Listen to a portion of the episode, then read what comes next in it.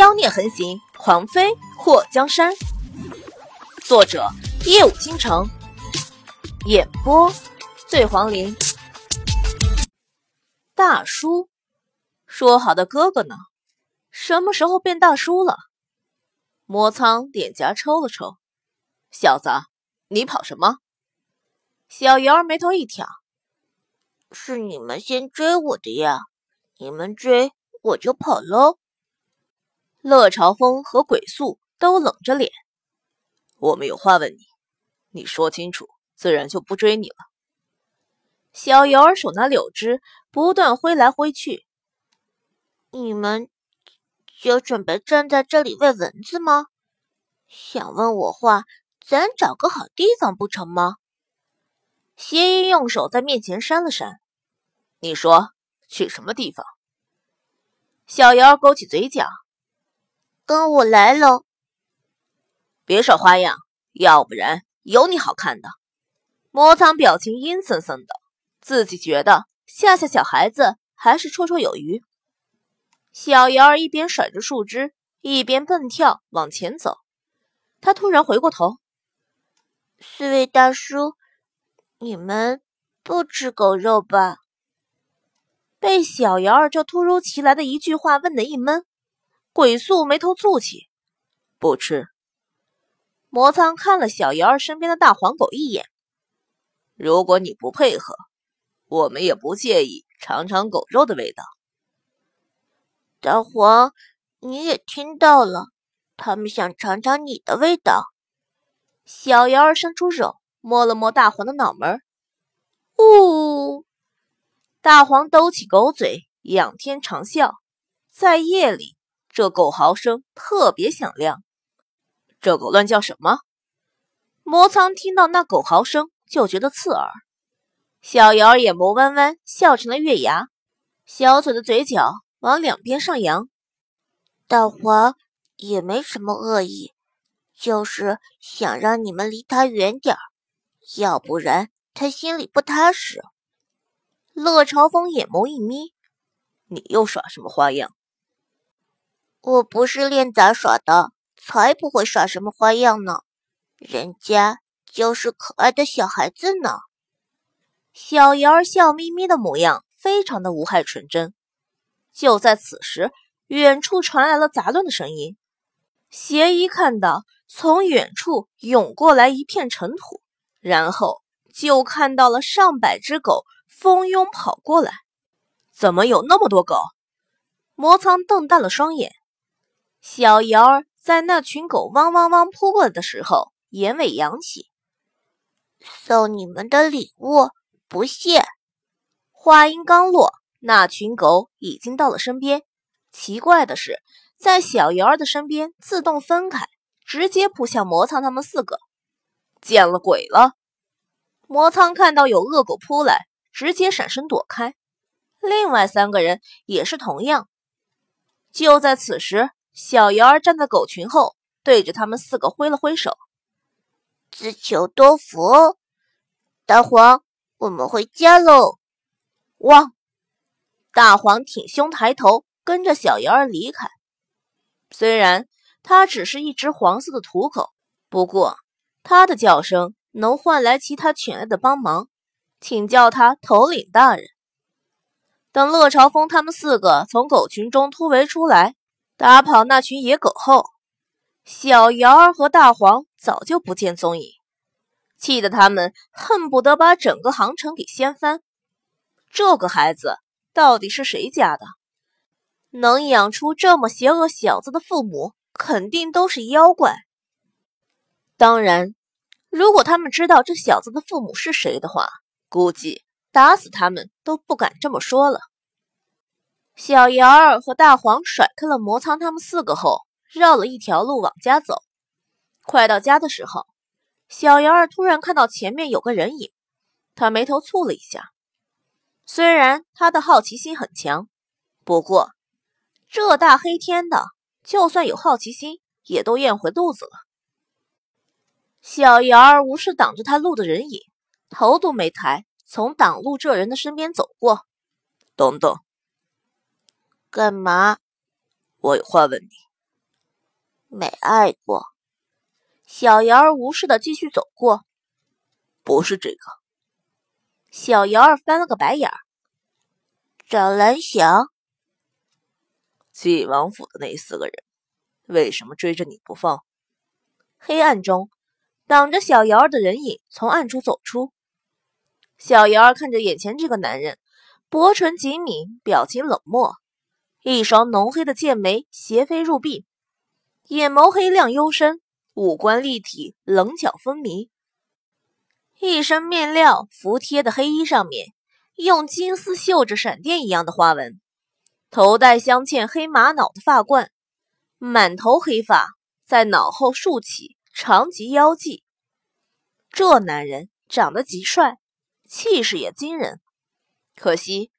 小瑶儿没有像欣赏墨界一样的欣赏眼前的人，而是在此人一出现，就涌现出了危机感。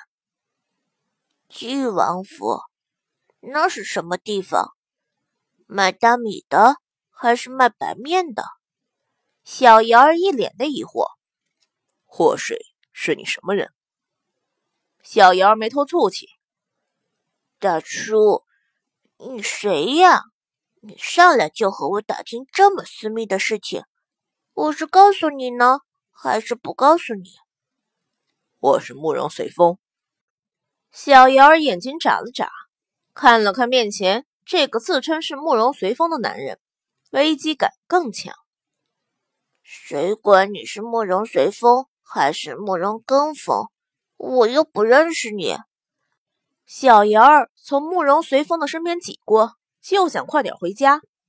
他娘说的对，小孩子真不能离家太远。如果碰到坏人，可就糟了。要是被坏人给抓走的话，就更惨了。眼前这个男人看上去一表人才的，谁知道是不是坏人？他娘总会告诫他：好人坏人不能光靠表面，要不然传说中的斯文败类和衣冠禽兽是哪里来的？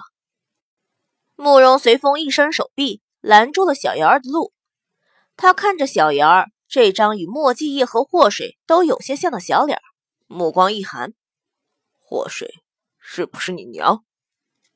小瑶儿眨巴眨巴双眼：“大叔，祸水是什么水？和矿泉水是什么关系？”说完，他笑了笑：“哼，矿泉水。”你肯定没听过，不过我就是不告诉你那是什么。慕容随风若有所思的看着小瑶儿。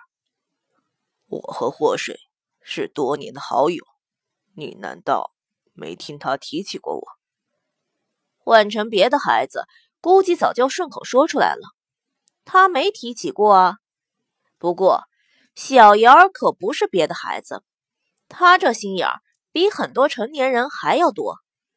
在慕容随风话一说完，他就摇了摇头，露出一脸的天真懵懂。大叔，你别闹！你说的那个人，我根本不认识。我得回家了，再不回去，我爹要打我屁股的。慕容随风眼眸一紧。自从三年前祸水大着肚子逃离后，他已经派人四处寻找了三年，在祸水逃掉后，他第一时间带着人去了大齐国。这么多年，大齐国都要被他给翻了个遍，也没发现祸水的任何踪影。换成谁在逃掉后，都是第一时间回到家中。祸水既然逃跑，而且当时还有着六七个月的身孕，他肯定是要回大齐国找墨迹叶的。让慕容随风始料不及的是，祸水会因为使用幻术过度而伤了记忆。他忘记了所有事情后，就留在了韩国，根本没有离开。要不然，为什么都说最危险的地方就越安全呢？慕容随风只想到祸水会往大齐国跑，却从来没想过他就留在韩国。这三年多。慕容随风找的也很辛苦，尤其在知道祸水并未回到纪王府，莫继业也带着所有人在找他的时候，他更是烦躁不安。祸水去了哪里？为什么从他这里逃离后不回大齐国？他大着肚子，不会发生什么危险吧？慕容随风一直派人盯着晋王府，这么多年，莫继业去了什么地方寻找祸水的消息，他都是第一时间知道。这一次，莫继业和纪王府的人来到韩国，慕容随风随后就跟了上来。慕容随风没想到。自己会在韩国见到具备了莫七叶和祸水身上所有优点的小瑶儿。这孩子在和纪王府那四个人耍嘴皮子的时候，他就一直在关注。直到小瑶儿养的这只狗招来了附近所有野狗，困住了那四个人，他才跟着小瑶儿一路到了这里。现在天已经黑了，你这么小的孩子，一个人回家还真让人不放心。慕容随风那意思很明显，是要护送小瑶儿回家。小瑶儿眼皮抽了抽，他就挺好奇，这位大叔明明长着一张神圣不可侵犯的男神脸蛋儿，看上去高冷的一笔，可为什么说出的话像是故意在装温柔体贴呢？难道说他娘平日里和他说的话都是对的？男神的另一面就是男神经。大叔，我谢谢你。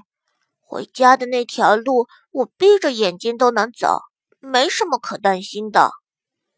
小瑶儿暗中猜测慕容随风的目的。听到慕容随风左一遍祸水，右一遍祸水的喊着，小瑶儿特别不舒服，总有一种这个叫慕容随风的男人会抢走他娘的想法。小瑶儿目光一沉，不管是今天那四个男人，还是眼前这个慕容随风，他们似乎都有一个共同的目的，那就是他们都想找到他娘，而且看模样还是不计代价的那种。好吧，是福不是祸，是祸躲不过。他逍遥可不是会怕事的人，有什么？都放马过来吧！